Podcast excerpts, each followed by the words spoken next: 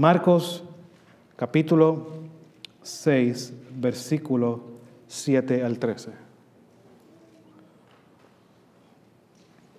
Dice la palabra inerrante, autoritativa y suficiente de Dios. Reunió a sus doce discípulos comenzando a enviarlos de dos en dos y les dio autoridad para expulsar espíritus malignos. Les dijo de que no llevaran nada para el viaje, ni comida, ni bolso de viaje, ni dinero, sino solo un bastón. Les permitió llevar sandalias, pero no una muda de ropa. Les dijo, por todo lugar que vayan, quédense en la misma casa hasta salir de la ciudad.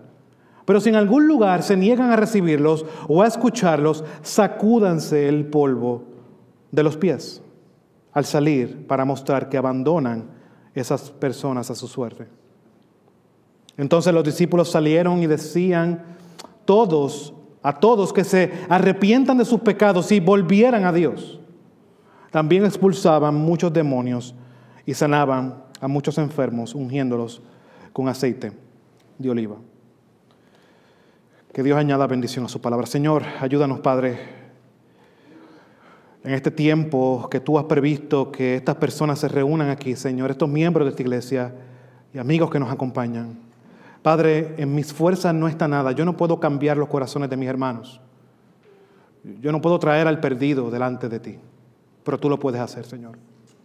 Confiamos plenamente en tu palabra.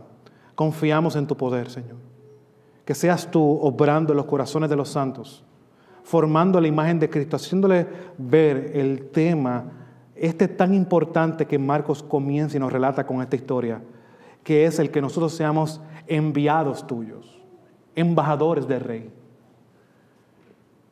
Y que sea para los que están aquí, que no estén en Cristo, ver la importancia y la suficiencia de Cristo y de su mensaje. Ayúdanos, Señor. Te lo pido y te lo pedimos en el nombre de tu amado Jesús. Amén y amén. El tema que le puse a esta sección de Marcos es enviados por el rey, porque ya el pastor me tomó la semana pasada embajadores del rey o embajadores de Cristo. Yo tuve que batallar en cómo consigo un título que no sea el mismo. Pues gracias por la gracia de Dios y un diccionario de sinónimos me ayudó a encontrar el título del sermón de este domingo, enviados por el rey. Y eso es lo que estamos viendo aquí. Pero antes quiero dar una introducción y yo creo que uno de los problemas más grandes del cristianismo occidental, y mencioné algo en la clase sobre esto, es el conformismo. Muchos quieren escuchar las cosas de una manera más simple, mejor explicado, dame resumen, en fin, queremos todo lo más fácil posible con lo espiritual, con las cosas que tienen que ver con Dios. Esta actitud de que queremos todo ahí, al rápido, que ha influenciado este mundo. Ahora tenemos un mundo tan impaciente como el día de hoy, que tú le dices a una persona, mira, tu orden se tarda de 7 a 10 días laborables. Te dice, pero tú no eres como Amazon, que te la envía Prime rápido. Pensamos que todo funciona de la manera rápida, aquí, ahora, el ahora, el ahora, el ahora. Somos la generación de la hora. Y esa realidad nos la hemos traído a la iglesia. Queremos todo más fácil, queremos todo más simple. Nos hemos conformado con eso. Muchas veces, con lo que tiene que ver con Dios, no nos preguntamos el porqué de las cosas. No nos cuestionamos, como estábamos hablando sobre la iglesia en, la clase que estuvimos eh, dialogando sobre la importancia de la iglesia, no nos cuestionamos lo que tiene que ver con Dios. Y nos olvidamos que estamos estudiando con escritos que llevan más de dos mil años y que no fueron escritos en nuestro idioma. Y es cuando sabemos la importancia, pero no vivimos bajo esa importancia y no estudiamos la Biblia seriamente. Ahora, ¿cuál es el problema de este conformismo? Bueno, mi hermano, esta actitud lamentablemente ha creado un cristianismo superficial. Nosotros le ponemos empeño a todo menos a las cosas de Dios. Ha creado un cristianismo superficial. Este cristianismo superficial nos desenfoca de lo que es importante, nos desenfoca de cuál es nuestro verdadero rol y de cómo debemos de vivir en este mundo. Si tú has sido llamado por Dios, tú eres un representante de Él. Eso implica que tú no debes ser lo que eras antes. Ahora, que tengo tu atención hablando sobre el conformismo y cómo está impregnado a la iglesia, quiero hacerte una pregunta. La semana pasada estuvimos viendo un sermón titulado de 2 de Corintios capítulo 5 versículo 20, embajadores de Cristo. Y ahora quiero que te formules la pregunta, ¿por qué tú eres un embajador de Cristo? ¿Cuál es la naturaleza de esa realidad?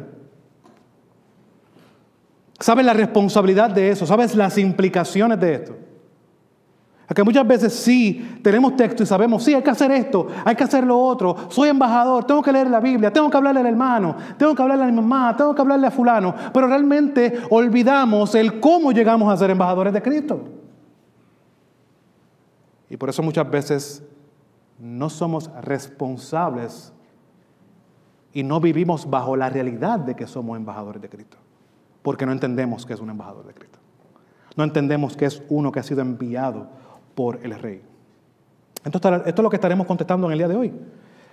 Esta sección, y esto es lo que nos contesta la sección del Evangelio de Marcos que acabamos de leer, tú dices, ¿qué tiene que ver eso con lo que el pastor acaba de leer? Ya vamos a ver más adelante. Pero sí, esto es lo que Marcos está mostrando, y Marcos lo muestra en dos puntos principales.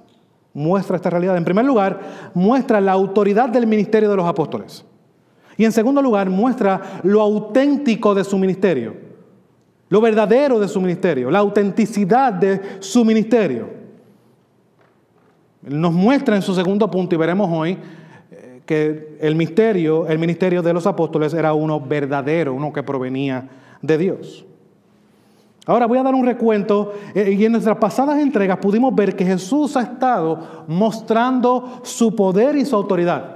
Recuerden todos los recuentos que hemos visto anteriormente y muestran claramente la realidad de que Jesús tiene el poder sobre la naturaleza, Jesús tiene el poder sobre la enfermedad, Jesús tiene el poder sobre las huestes demoníacas. Jesús está mostrando claramente y vívidamente, no solamente a la audiencia que se reunía, la multitud que le seguía, sino en especial a una audiencia primaria que él tenía, que eran sus discípulos. Vimos en la última entrega, cuando hablamos de Marcos, que llegó a una ciudad donde él pasó la mayor parte de su juventud, en Nazaret.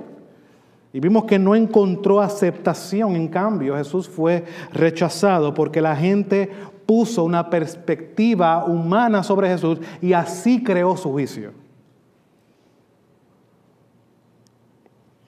Ahora, en estos pasajes que veremos en el día de hoy, vemos el cumplimiento para el cual los apóstoles fueron llamados. Y este llamado de los apóstoles no lo vemos aquí únicamente, sino cuando vamos a Marcos, y ya estudiamos parte de esto, Marcos capítulo 1, versículo 17 nos muestra claramente, y Jesús les dijo, vengan conmigo y yo haré que ustedes sean pescadores de hombres. Y entonces por esa realidad, de ese llamado especial que Jesús le dio a los apóstoles, vemos que Jesús está mostrando la autoridad de su ministerio y eso es lo que veremos en los versículos 7 al 11 de Marcos capítulo 6. Vemos que el texto comienza de la siguiente manera como leímos. Y entonces Jesús llamó a los doce y comenzó a enviarlos de dos en dos, dándole su autoridad sobre los espíritus inmundos. Luego de recorrer las ciudades, como vimos en el versículo 6 del capítulo 6, estaba maravillado de la incredulidad y recorría las aldeas de alrededor, este Jesús, enseñando. Luego de este suceso, Jesús hace un llamado a sus apóstoles, convoca a sus apóstoles. Y esta palabra es importante porque significa una convocatoria. Este no es un llamado cualquiera. Este es un llamado con autoridad. Claro, el mismo autor, el que ha mostrado la autoridad en los sucesos anteriores sobre las naturalezas, sobre la muerte, sobre eh, eh, la enfermedad, sobre eh, todas estas cosas que hemos visto, que Jesús tiene autoridad, que porque es el Hijo de Dios, es el mismo llamado que da a sus discípulos con autoridad. Este es el rey de reyes y señor de señores que convoca y dice, ahora vengan a mí y sean enviados a esta tarea. Esta misma palabra, llamado, es la que Marcos utiliza cuando en el suceso que los primeros apóstoles, Simón, eh, Pedro y su hermano Andrés, y los hijos Juan y Santiago son llamados. Mira lo que dice el versículo 20 del capítulo 1. Al instante los llamó, ahí está. Y ellos dejando a su padre Zebedeo en la barca con los jordaneros se fueron con Jesús, ¿ve? Con autoridad. Si le digo a usted, ven acá, tú vas a decir, ¿para qué tú me estás llamando? En caso de Jesús, él dijo a Juan y a Santiago, vengan a mí. Papi, hablamos ahorita. Seguimos eso. ¿Ves? Es un con autoridad. Uno responde, si yo te llamo y te digo, ven acá, tú vas a, tú vas a decir, bueno, ¿qué, ¿cuál es tu intención? Pero si viene aquí un oficial de policía y dice, fulano de tal, tú te vas a parar. Porque él tiene autoridad. ¿Verdad? Es lo mismo, hermano. Jesús está llamando con autoridad, por eso este llamado, este llamar que vemos aquí, no lo podemos tomar como venga muchachos, vamos a... No, no, no. Este es Jesús, el rey de reyes y señores de señores, Cristo, el Mesías, que hace este llamado y da esta encomienda a sus apóstoles. Por lo tanto, de todos los seguidores de Jesús, de todos los discípulos, hubo un grupo especial que fue convocado, que fue llamado a una tarea especial.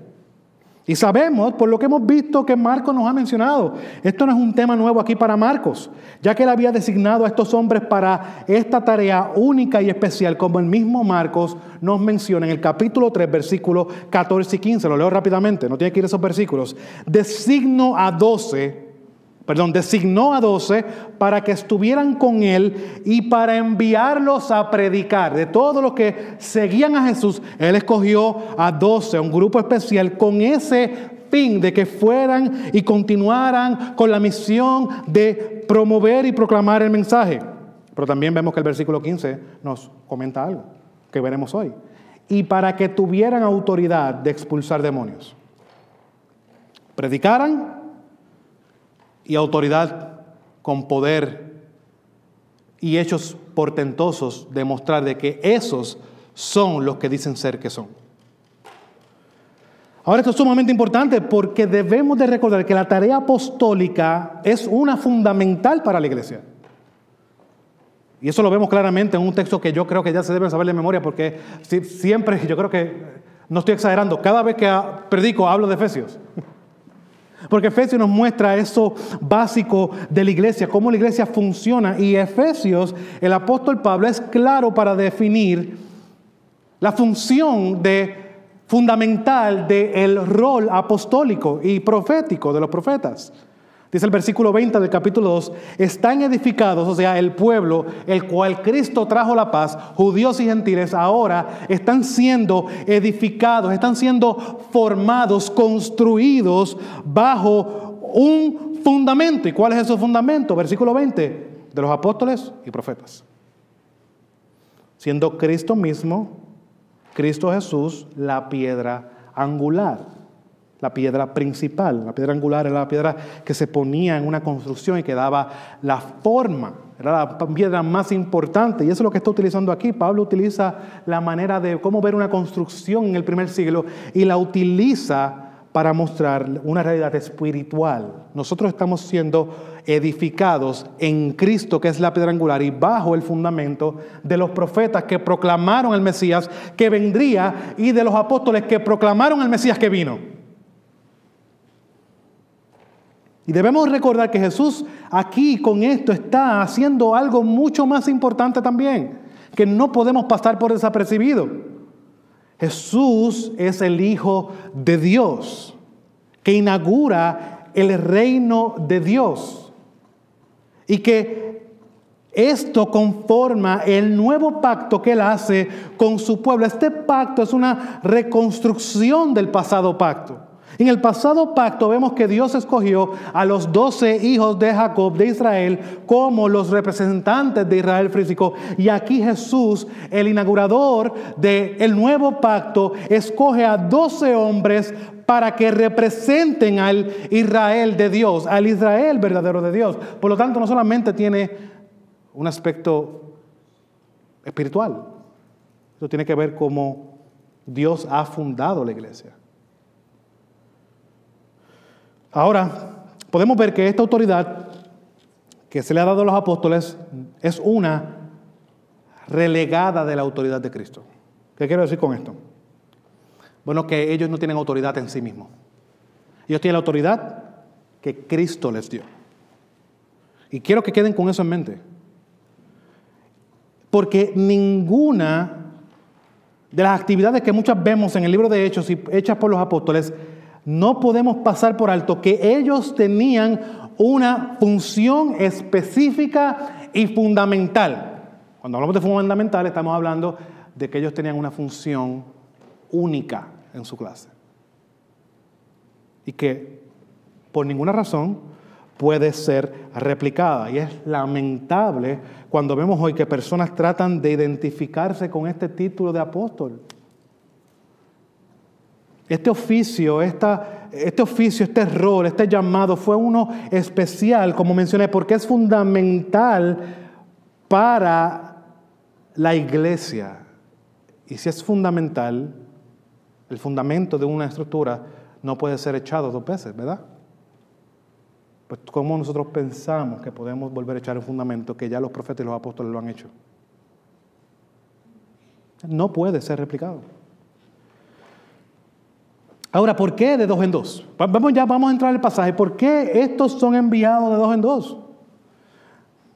Bueno, probablemente es lo más lógico cuando vamos en esta tarea misionera de, tener una persona al lado que nos ayude, que nos conforte en medio de las dificultades. Este, cuando es llamado de dos en dos, puede tener uno a su lado que lo anime, lo apoye en medio de la tarea que se le ha encomendado. Y ese principio no es solamente del Nuevo Testamento, sino también en el Antiguo Testamento podemos ver esa realidad. Eclesiastés capítulo 4, versículo 9 al 10 nos recuerda, más valen dos que uno solo. Pues tienen mejor pago por su trabajo. ¿Y cuál es la realidad? Bueno, si uno de ellos cae, el otro levantará a su compañero. Pero hay del que cae cuando no hay otro que lo levante. Es una locura estar solo, es lo que te quiero decir ahí. Entonces vemos la necesidad de que hay un principio de a través de toda la Biblia que no es bueno que el hombre esté solo. Entonces, si vamos a ser enviados a proclamar el Evangelio, es lógico de que Jesús traiga esta realidad de enviarlos de dos en dos para que hicieran esta tarea. Ahora, dentro de este orden, dentro de este mandato que Jesús ha dado, de este llamado, de esta convocatoria, podemos ver que Jesús da unas instrucciones claras y también un poco que no tiene sentido. Y estas, estas órdenes, esta orden que Jesús da, la podemos dividir en dos. ¿Qué llevarán y cómo actuarán? Aquí vemos que esta orden que Jesús da es una que llama la atención, porque Jesús les dice, y les ordeno que no llevarán nada para el camino. No, como que no tiene sentido. Señor, vamos a ir de aquí y cómo vamos a comer, dormir. Como que no está pensando en eso. Le dice que no lleven nada para el camino. Pero dentro de esta orden podemos ver que hay unas instrucciones claras. Y dice, no podían llevar comida, ni bolso, ni dinero. Solamente podían llevar un bastón y un par de sandalias y lo que tenían puesto. La nueva traducción viviente no me gustó cómo lo tradujo un poco ahí, porque parecería que los envió sin ropa. No, mi hermano, no. No es lo que está tratando de decir aquí. Le llevó con lo que tenían puesto. Esta es la realidad que Jesús muestra que ellos debían de llevar para esta misión que Dios le había dado. Ahora, la pregunta que debemos de hacer nosotros como estudiosos de la Biblia, ¿por qué Marcos hace este detalle aquí de estas cosas que ellos no podían llevar? ¿Por qué esto es importante? Bueno, mis hermanos, en primer lugar, ellos debían de recordar que esta obra no estaba en sus manos. Si había algo claro que muestra esta realidad de que no traigas nada, es que te está haciendo ver a ti y a ellos de primera mano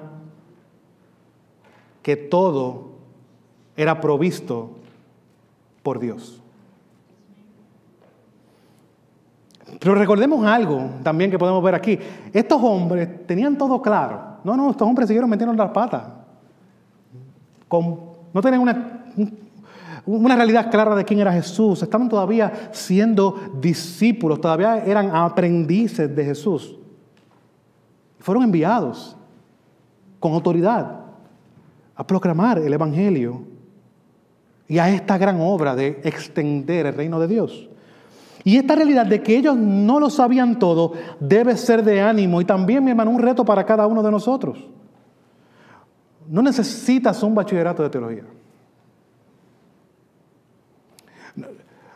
Si eres un representante, si eres un embajador de Cristo, un enviado de Dios, hermano, tienes su autoridad. Y eso debe ser suficiente. Y la pregunta que hay aquí, ¿realmente creemos esto? ¿O ponemos muchos peros? La realidad de que estos hombres fueron enviados de esta manera era una, de que entendieran de que la suficiencia para esta obra, para esta tarea, no estaba en sus manos. Ellos estaban a las expensas totalmente de Dios. Lo que era suficiente para ellos era que Jesús los había enviado. ¿Creemos eso nosotros? ¿O cuántas veces decimos, es que yo no le, voy a dar más el Evangelio a fulano, o a mi mamá, o a fulano, o a esta persona, porque es que ya se ha hablado tantas veces? Muchas veces tomamos esa actitud porque estamos poniendo en nosotros el esfuerzo de que las cosas sucedan. No estamos confiando en Dios. Hermano, tu rol es predicar el Evangelio. Tu rol es expandir el reino de Dios no son los resultados. Eso le toca a Dios. ¿Creemos realmente esto? ¿Creemos que la autoridad de Cristo es suficiente? Dice James Edwards en su comentario sobre el Evangelio de Marcos lo siguiente. Él envió, el envío de estos individuos particulares y en esta etapa de su comprensión de Jesús, testifica a todos los creyentes de todas las épocas que el cumplimiento de la palabra de Dios no depende de la perfección o mérito de los misioneros, sino del llamado autorizado y equipamiento de Jesús. Gracias Señor por eso. Y lo vemos en cómo son enviados. Esto era algo visible para ellos a toda costa, wow, nosotros estamos haciendo esto y no estamos preparados. no tenemos comida, no tenemos eh, protección.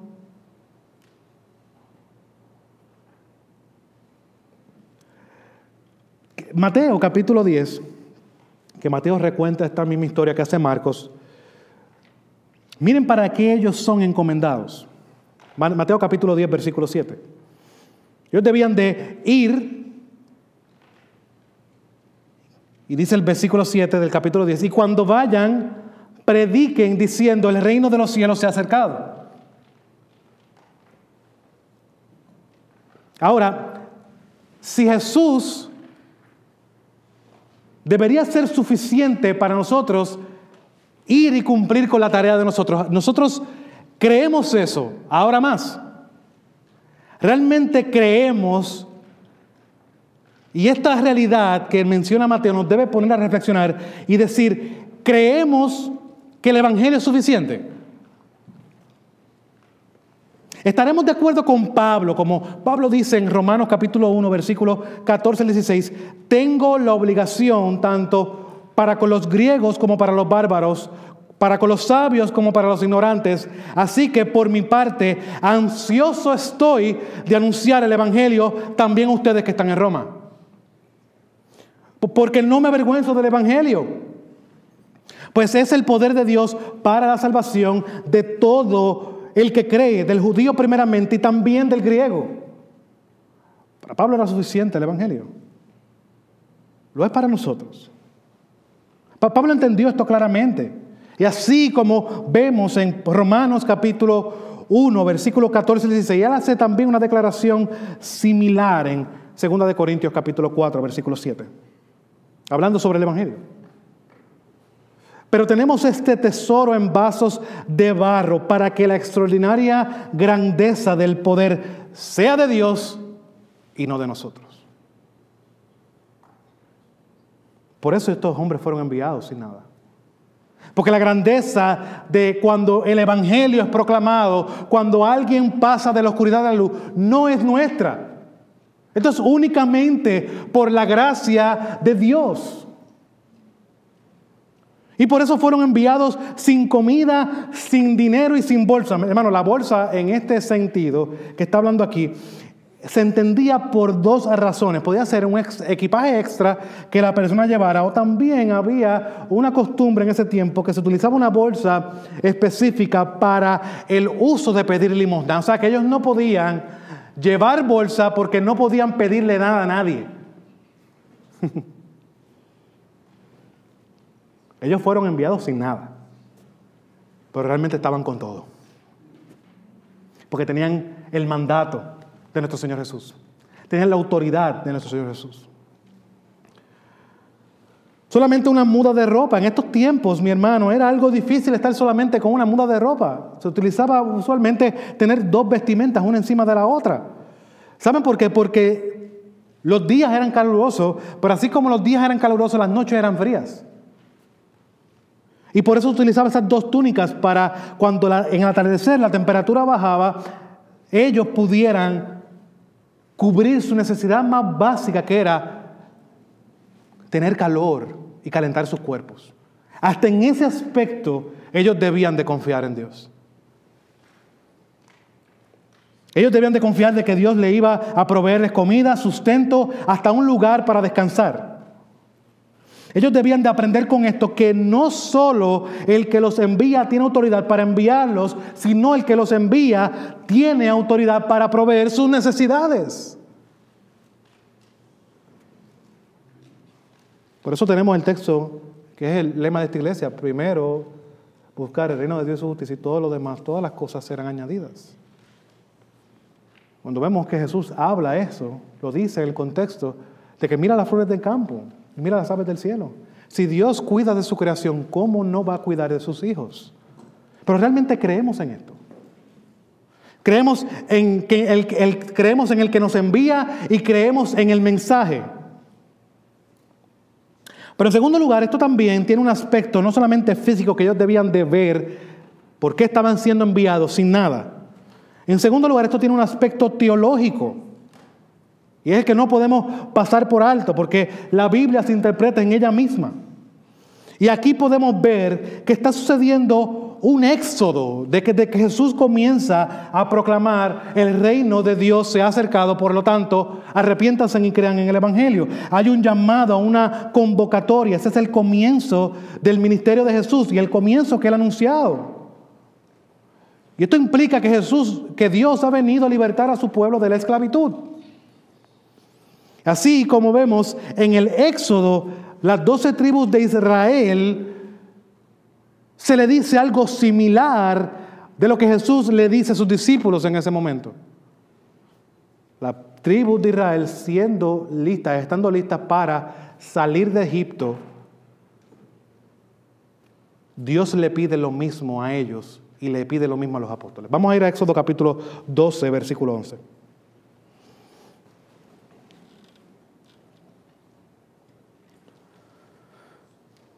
Hablando sobre la Pascua, dice lo siguiente. Están en este momento, están las plagas ocurriendo en Egipto y viene la última plaga que va a ser todo primogénito va a ser eliminado. Y se dan las instrucciones de cómo deben llevar a cabo esa, esa Pascua. Luego de esa Pascua sabemos claramente que este pueblo es libertado y vuelve y sale de la esclavitud de Egipto a poder servir y adorar a Dios libremente. Pero nosotros sabemos que esa figura, ese exilio físico, tiene una implicación espiritual, porque así en Cristo, en el segundo Adán, en el Hijo de Dios, en el Israel verdadero de Dios, todo el pueblo es libertado de su pecado. Pues que dice Éxodo capítulo 12, versículo 11. De esta manera lo comerán, hablando de la Pascua, ceñidas sus cinturas, las sandalias en sus pies y el callado en su mano. Lo comerán apresuradamente, es la Pascua del Señor. Ellos debían estar en prontitud de que todo lo iban a dejar en algún momento. Dios los iba De esta misma manera, es lo que utiliza Jesús para mostrarle a sus discípulos que tienen que descansar en Dios y que está sucediendo lo mismo. Aquí los apóstoles son los representantes del pueblo de Dios, del Israel de Dios. ¿Y para qué son enviados? Bueno, mi hermano, para guiar al pueblo de Dios a libertad por medio, no de un exilio físico, sino por medio de la proclamación de un mensaje, porque ellos, Dios les había dado la autoridad para llevar ese mensaje a cabo.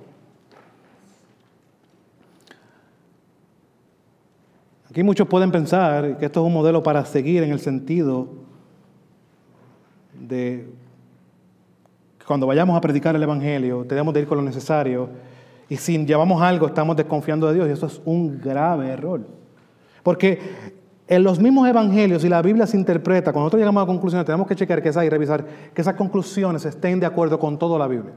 Si yo llego a esa conclusión de que, bueno, el punto principal aquí es que Dios me está diciendo que cuando yo vaya a predicar, yo no puedo llevar nada. Ese no es el fin aquí.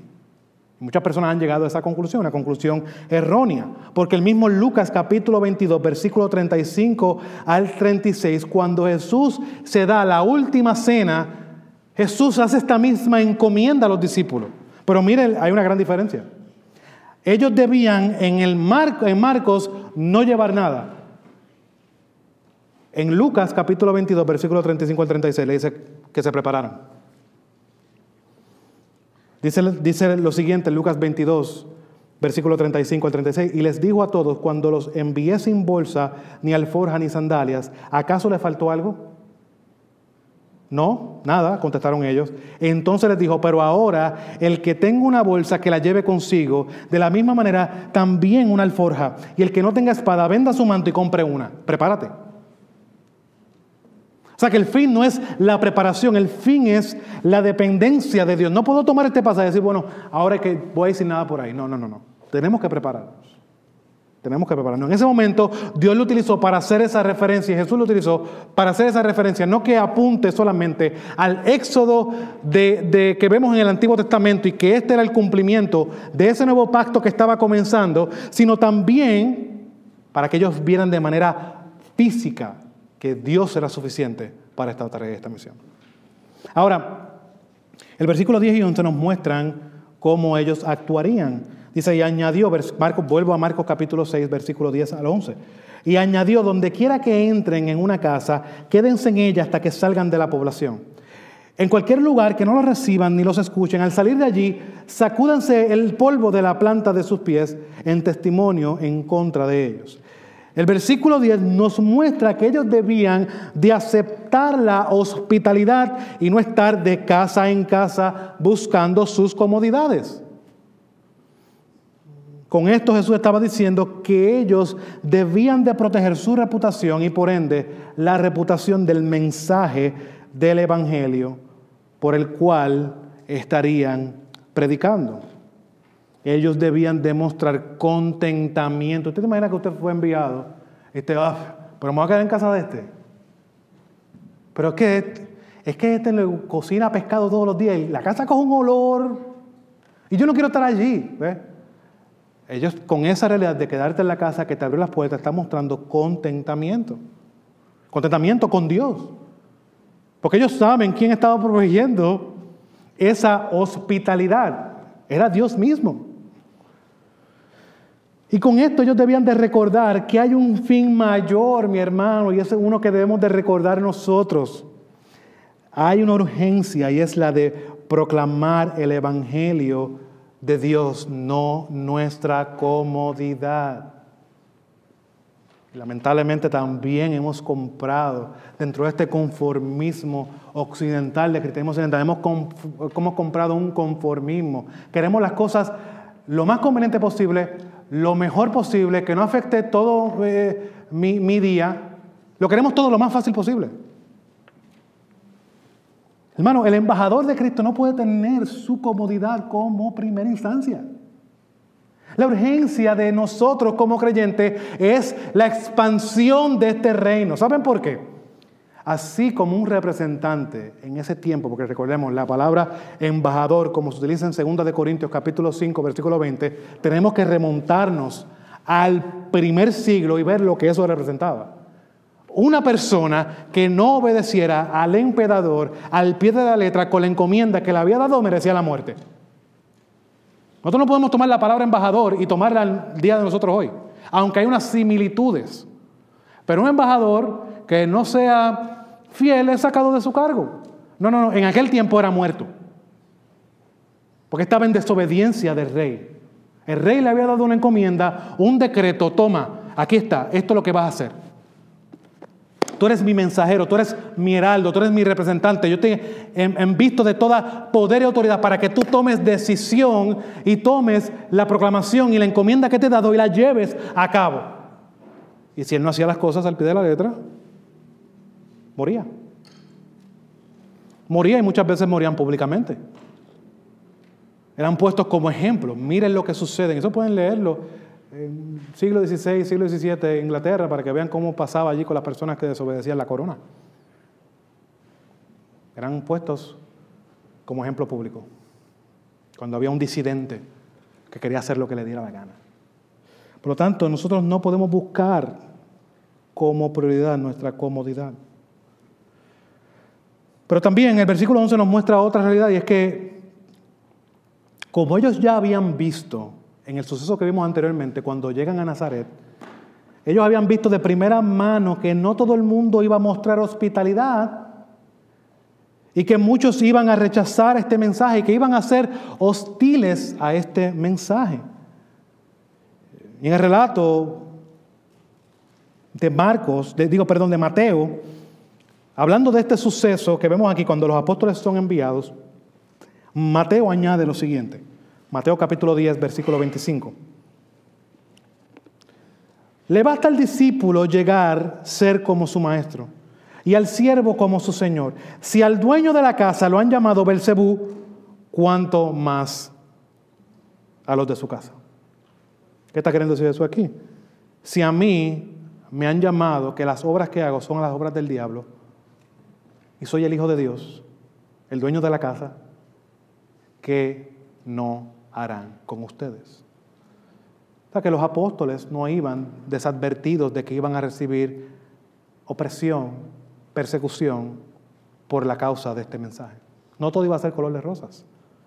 Y eso nos muestra la realidad que muchas veces nosotros podemos ver la vida cristiana de una manera del mundo. Todo va a estar bien. No, mi hermano. No, en realidad. Cuando muchas veces los problemas se van a complicar. Pero tú tienes que observar, tus problemas se están complicando porque estás tomando malas decisiones o por servir a Cristo. No puedes juntar ambas. Porque muchos de los problemas que nosotros tenemos son por desobediencia a los mandatos de Dios. No puedes juntar eso con esto que estoy hablando aquí. Estos hombres están en obediencia a Dios, con la autoridad de Cristo, haciendo lo que Dios ha mandado. La pregunta que tienes que hacer tú, tú estás haciendo lo que Dios te ha mandado. Tú estás bajo la voluntad de Dios.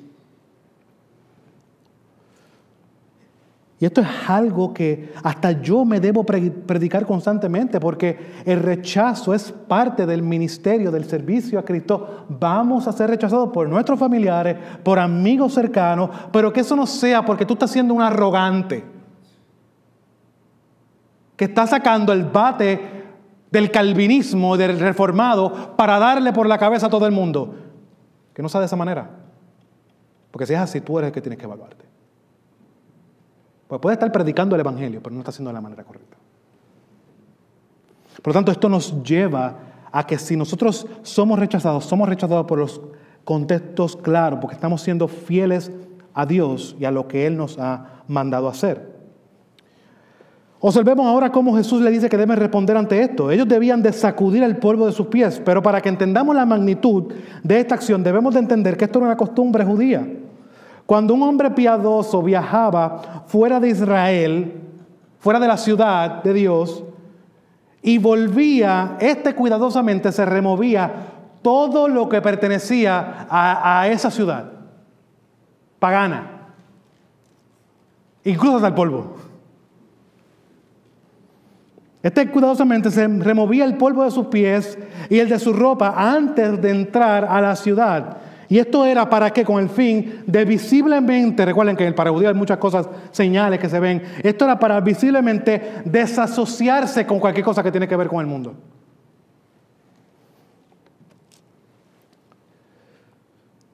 Para desasociarse de la, de la contaminación de estas tierras. Y, y con esto declarando el juicio de Dios, porque si él no tenía nada que ver con eso, era claramente que no era parte de nada de eso.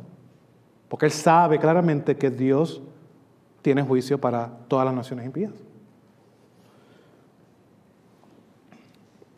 Él estaba diciendo que él no tenía nada que ver con estas naciones paganas. Y ahora viendo esto, como ellos iban primeramente a los judíos, porque en otro pasaje paralelo que habla, dice que no se detengan en casa de los gentiles, que vayan primeramente a los judíos. Y esto claramente muestra lo que Pablo dijo en Romanos, primeramente a los judíos, luego a los gentiles. Vemos que el privilegio de la casa de Israel era ese recibir el mensaje de Dios en primera instancia. Y ellos rechazaron a su Mesías y rechazaron a su ungido. Ahora, ¿qué ellos debían hacer los apóstoles? Ellos iban a judíos y cuando ellos hicieran ese acto de sacudirse los pies y sacudirse la ropa, ellos que estaban viendo, abandonando esas ciudades, debían de ver y saber lo que estaba sucediendo allí. Que con esto estaban declarando que ellos eran espiritualmente paganos, aunque eran del pueblo de Dios, descendientes de algunos de los hijos de Israel. Ellos eran paganos y estaban sujetos al juicio de Dios por causa del rechazo al mensaje del Evangelio. Hermano, de, esto podemos aplicar algo muy importante. Y es que, como mencioné, el mensaje no va a ser aceptado por muchos. Al igual que los apóstoles, debemos de recordar y demostrar que muchas veces las obviamos y queremos hacernos más eh, eh, sensitivos a la cultura y no decir hablar de estas cositas, porque estas cositas pueden molestar a la gente. No, no, no. Debemos demostrar y de explicar claramente las consecuencias de rechazar este mensaje. No hacemos ningún favor, ningún bien a ninguna persona cuando le escondemos la verdad del juicio de Dios. Pablo menciona esto mismo en la proclamación del mensaje del Evangelio cuando va a Atenas y él no esconde la realidad del juicio de Dios. Vamos a ir a Hechos capítulo 17, versículo 30 y 31. Dice lo siguiente. Por lo tanto, habiendo pasado por alto los tiempos de ignorancia, Dios declara ahora a todos los hombres en todas partes que se arrepientan. Porque Él, Dios, ha establecido un día en el cual juzgará al mundo en justicia por medio de un hombre, a quien Él ha designado, habiendo presentado prueba a todos los hombres cuando lo resucitó de entre los muertos. Pablo está hablando de aquí a gentiles y les habla de la suficiencia de Cristo, de ese hecho es suficiente y que Dios no va a pasar por alto su juicio a cualquiera que no reconozca a su siervo, a Jesús. Por lo tanto, hermanos, no podemos olvidar esto. Este envío a los apóstoles debe mostrar la autoridad de su ministerio, una autoridad relegada, no era de ellos, y debían de recordar que aunque iban a pasar vicisitudes porque iban a encontrar rechazo, debían de ser fieles en la proclamación de ese mensaje. Pero también debían de recordar que no hay ninguna obra que ellos podían hacer para hacer algo por salvar a alguien. Ellos tenían que confiar hasta en lo personal, de principio a fin, que todo iba a ser provisto por Dios. Esa es su obra. Ellos solamente son instrumentos en las manos de Dios. Vimos la autoridad de su ministerio. Ahora veamos la autenticidad de su ministerio, versículos 12 y 13. ¿Por qué su ministerio, el de los apóstoles, es uno auténtico o verdadero? Aquí podemos ver que estos hombres no trajeron un mensaje nuevo, mi hermano. Ellos no estaban tratando de reinventar la rueda. Y lo vemos claramente con el mensaje que Jesús comienza su ministerio. Marcos capítulo 1, versículo 15 nos recuerda y dice lo siguiente, el tiempo se ha cumplido, el reino de Dios se ha acercado, arrepiéntanse y crean en el Evangelio. Y estos que son encomendados no solo a confiar en Dios, sino también ellos debían de confiar en el mensaje del reino de Dios. Estos hombres hacían un llamado a las personas a arrepentirse, a cambiar su manera de pensar. Quiero que leamos el versículo 12. Saliendo los doce, predicaban que todos se arrepintieran. Cambien su manera de pensar así mostrando la necesidad de volverse de su rebelión al Dios vivo y verdadero, al Rey del universo. Ahora, para nosotros, esto es una tarea que continúa así. Tenemos la responsabilidad de continuar con esta hermosa misión. Y también tenemos y debemos a Dios una fidelidad total al mensaje que proclamamos, porque somos embajadores somos representantes. Como mencionamos, los apóstoles son el fundamento de la iglesia. Todos vemos claro, fuimos a Efesios y vimos la realidad de que la obra de los apóstoles fue una fundamental. Y ahora el mensaje que recibieron de nuestro Señor Jesús es el mensaje que ha sido pasado a su iglesia como lo hace Pablo a Timoteo. En su segunda carta, vamos a ir a 2 Timoteo, capítulo 2, versículo 2.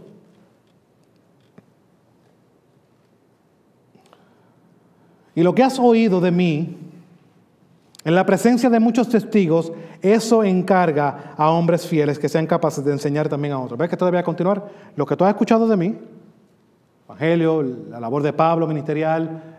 Pablo predicaba el Evangelio, proclamaba el Evangelio, Timoteo debía decir, ok, yo tengo que hacer eso mismo porque yo tengo que emular lo que Pablo hizo. Eso lo continuó y Pablo le dice, enseña a hombres a que continúen enseñando que estos mismos principios, estas mismas verdades, la fe, nuestra doctrina, lo que creemos, esto es importante para el ministerio. No puede haber labor evangelística si no hay un discipulado. Dice Ron Wood sobre esto. Y esto es muy interesante y me gustó esta cita y la comparto con ustedes. Ron Wood es el pastor de la iglesia Faith Baptist aquí en Orlando. Dice lo siguiente, ¿eran buenas noticias entonces? Son buenas noticias ahora y siempre lo serán. Este es el orgullo de todo cristiano. Y cómo alabamos y le agradecemos que cuando nos llegó este mensaje, que quizás no inicialmente, pero en algún momento nos dio la gracia de recibirlo. Él nos dio, hablando de Dios, la gracia de dejar de confiar en lo que antes confiábamos para estar bien con Él. Y abrió nuestros ojos para ver la belleza del Señor Jesucristo y para ver en Él la justicia de Dios. Ese es el mensaje que debemos de continuar proclamando. Tenemos esa tarea, no podemos dejar que el mensaje sea impregnado por cualquier cosa que nuestro rey no nos haya mandado a proclamar. No queremos hacer muchas veces el Evangelio fácil para todo el mundo. No, mi hermano, el Evangelio es exclusivo. Exclusivo para los que lo creen y confían en Él. Los que no van a ser juzgados por ese Evangelio. Esa es la realidad. No podemos diluir esa verdad. Aunque sean familiares que amamos, aunque sean personas que tenemos una relación cercana, tenemos que hablar la verdad en amor, pero hablar la verdad. Y por último vemos que no solamente el mensaje era importante para hacer el ministerio de estos apóstoles como verdadero, sino también los hechos portentosos que estaban haciendo. Como dice Marcos capítulo 6, versículo 13, también echaban fuera demonios y ungían con aceite a muchos enfermos y los sanaban. Así como su maestro, el mensaje que están proclamando está siendo validado por las obras que ellos han sido autorizados a hacer. Vemos el poder sobre la huestes demoníacas, vemos el poder sobre las enfermedades, pero hay que recordar algo y muchas veces podemos caer en esta discrepancia de que, oye, pero los apóstoles lo hicieron, ¿por qué nosotros no? Hermano, tenemos que recordar, y esto es la distinción que tenemos que hacer en cuanto al ministerio apostólico, este fue un ministerio fundamental.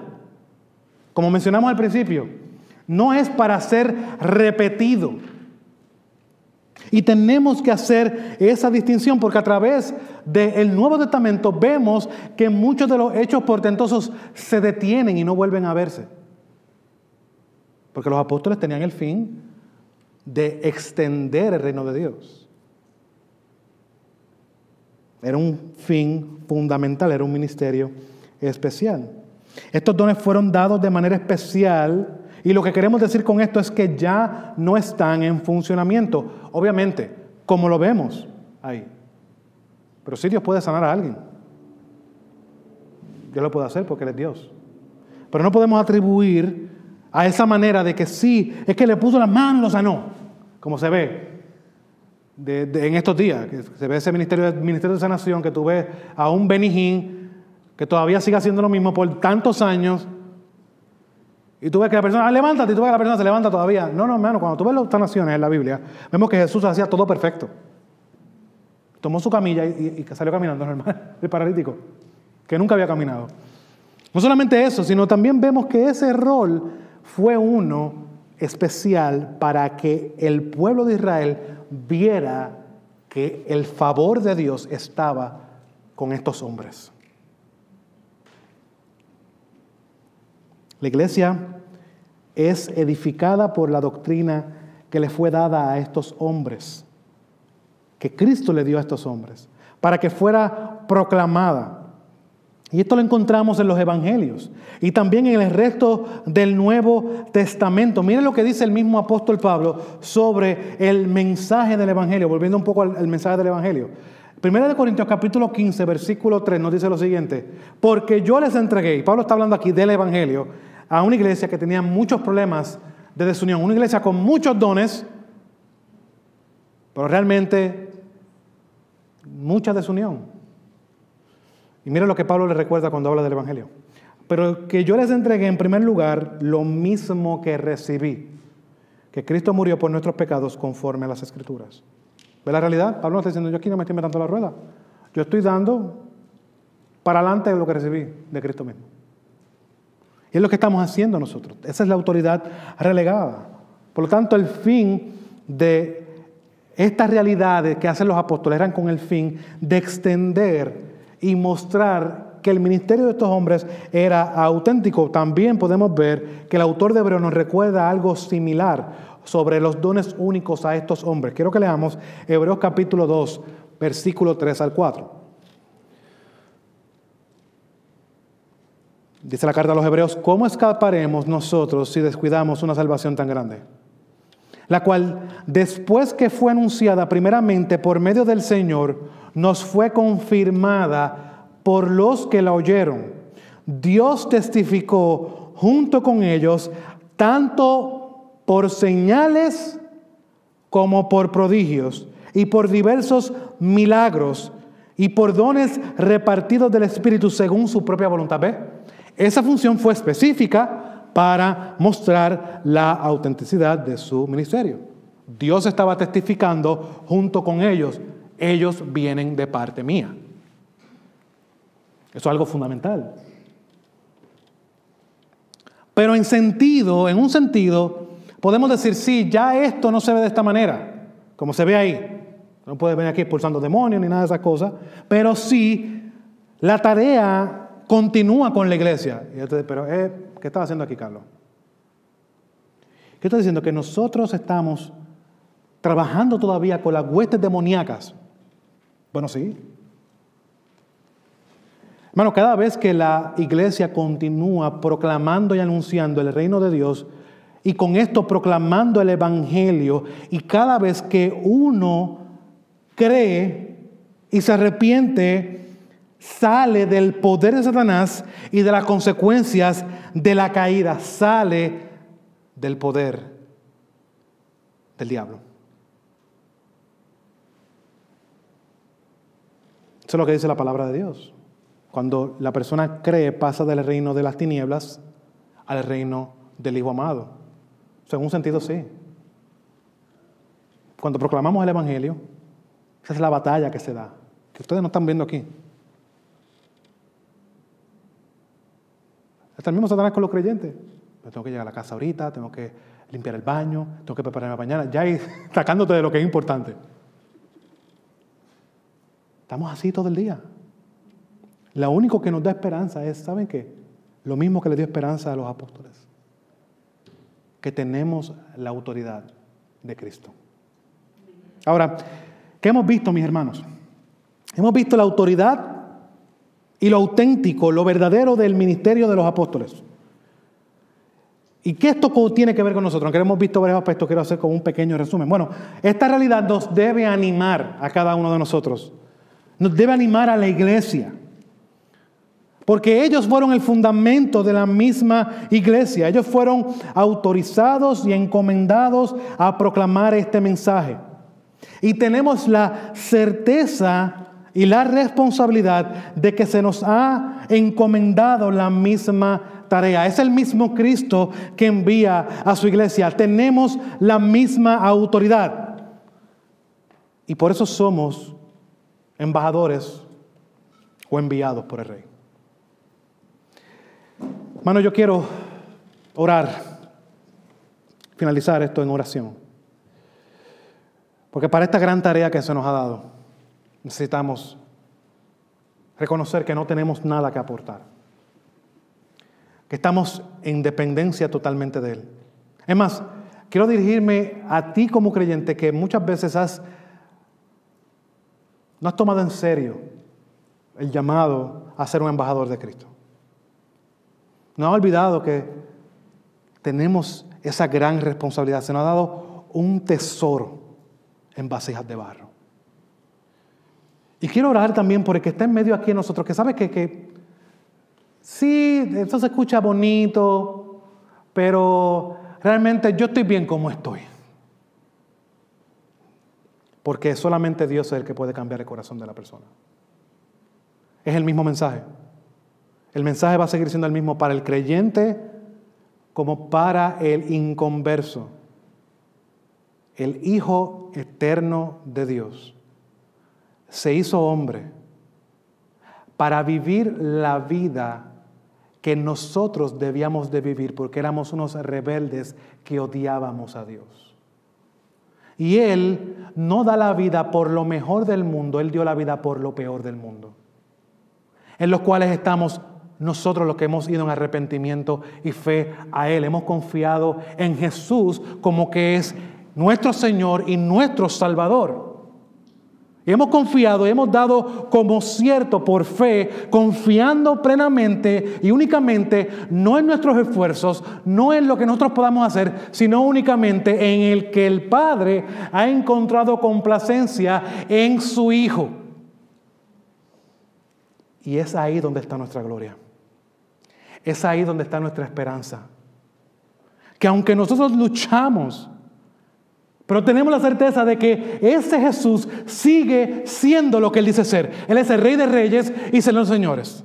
Por lo tanto, acudimos a Él. En nuestras debilidades. Cuando no tomamos las cosas de Dios en serio. Hasta el evangelismo. Esto nos debe llevar a nosotros como creyentes a evaluarnos. Yo tengo el evangelismo como algo importante en mi vida porque era importante para Jesús. Él envía a hombres a predicar el Evangelio. O nos ha impactado el conformismo ese de, bueno, yo me quedo en casa y cuando vengan los testigos de Jehová de vez en cuando, pues le hablo con ellos ahí. Y creemos que ahí estamos haciendo la gran comisión. Estamos yendo. Estamos buscando oportunidad. Esto como importante. ¿Te importa el perdido? A eso le importaba el perdido. ¿Te importa el perdido a ti? ¿O estás conformado en que tú eres salvo? Y todo está bien. Esto nos debe mover a nosotros como creyentes. Que ese mensaje es suficiente para continuar, para movernos a nosotros mismos y ponernos en nuestro lugar, porque a veces nos creemos que estamos bien. Y vivimos así, mi hermano. Yo he visto personas que creen que están bien y, y hermanos, están perdidos totalmente. Hermanos, tú no debes poner en nuestro lugar. No puedes solo. Necesitas. Necesitas tener el Evangelio como importante, la proclamación del Evangelio como importante, la vida del perdido como importante. Y debes de buscar de manera intencional el servir a Dios en esta área. Esto nos debe mover a nosotros. Cuando la iglesia diga en algún momento, si algún hermano, mira hermano, se abre esta oportunidad para ir a predicar el Evangelio, vamos para allá. Si tengo que hablarle a mi jefe, decirle, no, mi jefe, tengo que salir temprano. ¿Sabe por qué? Porque tengo que ir a predicar el Evangelio. Voy a usar de mi tiempo libre, en vez de ir para vacaciones, lo voy a utilizar para este fin que es mucho más importante.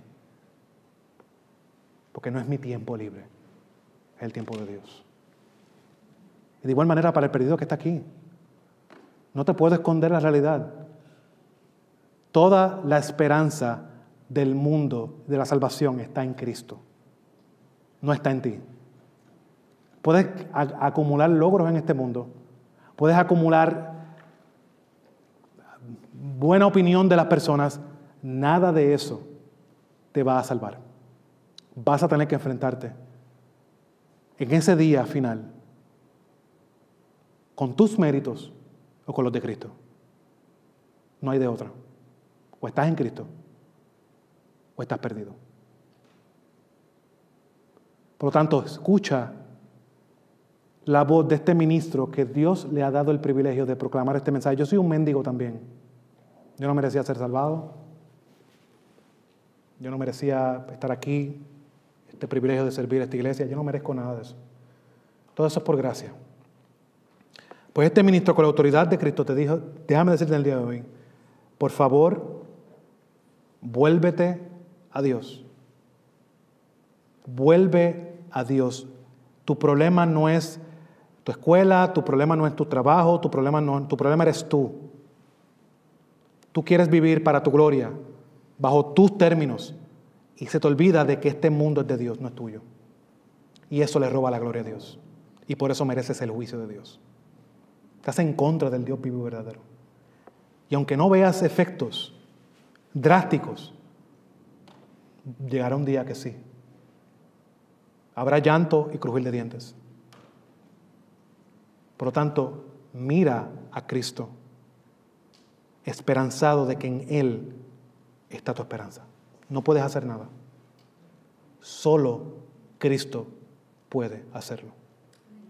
Medita en eso hoy. No hay nada más importante, persona que está aquí sin Cristo, que pueda escuchar o que me está escuchando cuando esto se reproduzca. No hay nada más importante lo que puedas pensar hoy que no sea en eso.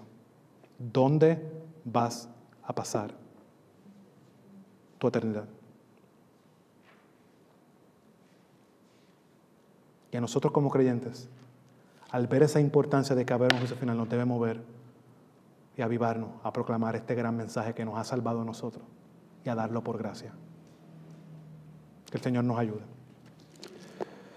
Señor,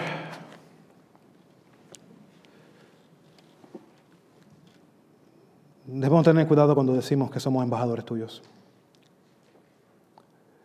Porque ser embajadores es por gracia. Nosotros no hicimos nada. Pero trae una gran responsabilidad. Por lo tanto, Señor, venimos delante de ti en reconocimiento, que muchas veces no medimos, no llegamos a la medida, Señor. Vivimos muy apegados a este mundo, vivimos con unas prioridades horribles, vivimos influenciados por lo que el mundo tiene como importante. Muchas veces hasta no son cosas malas en sí mismas, Señor. Pero sí son cosas que nos quitan de lo que es urgente. Y cuando vemos este suceso podemos ver que Jesús los envía con urgencia. Y nosotros debemos de ver esa urgencia también en nosotros. De aprovechar el tiempo porque los días son malos.